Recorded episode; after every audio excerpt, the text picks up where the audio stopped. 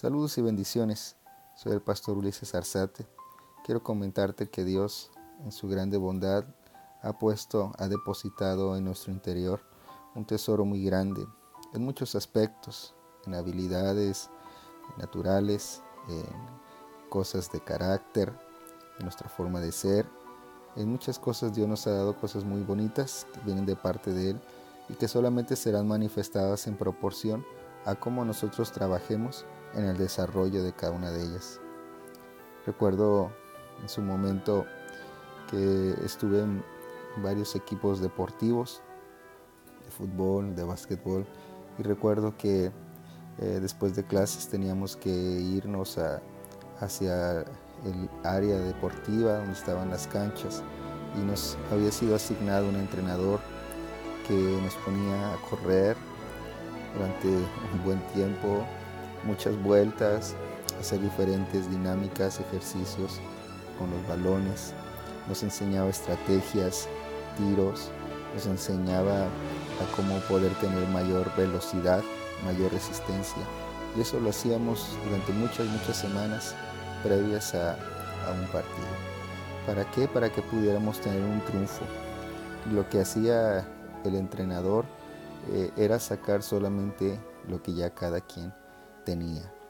Y miren que pues nuestra vida ciertamente no es una competencia deportiva, pero sí nosotros necesitamos que el Señor nos guíe, que el Señor sea nuestro entrenador, que el Señor sea un mentor para nosotros, ya que el Señor nos ha dado de su espíritu y ha puesto en nuestro interior todas las cosas que nosotros necesitamos para poder cumplir la tarea que tenemos en este mundo, que tenemos en esta tierra, nuestra asignación.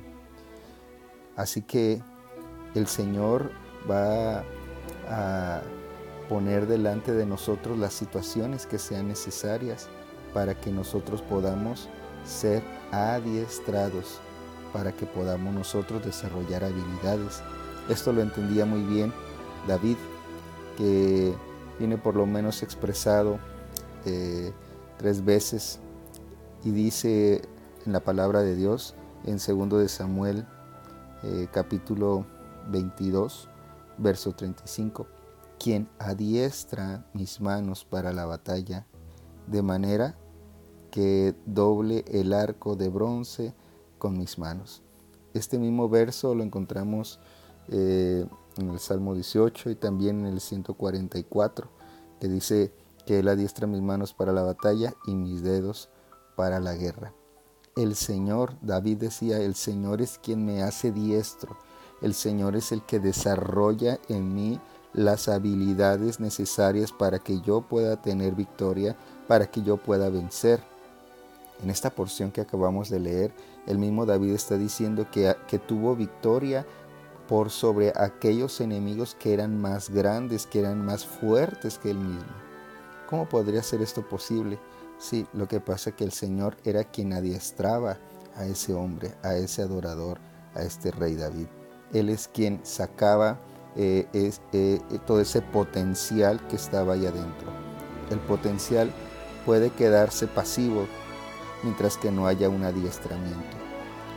Nosotros tenemos que pedirle al Señor, mis hermanos, que Él nos ayude como ese coach, como ese entrenador, como ese mentor, quien va a sacar, quien va a exteriorizar todo lo que ya está dentro de nosotros.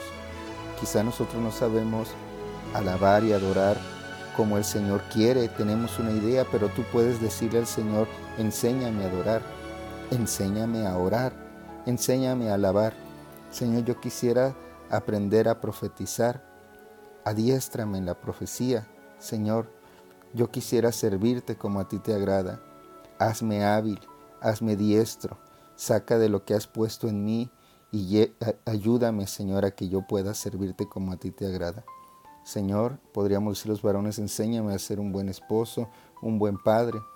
Los jóvenes, enséñanos a ser buenos hijos, hermanas, a ser una buena esposa, una buena mamá.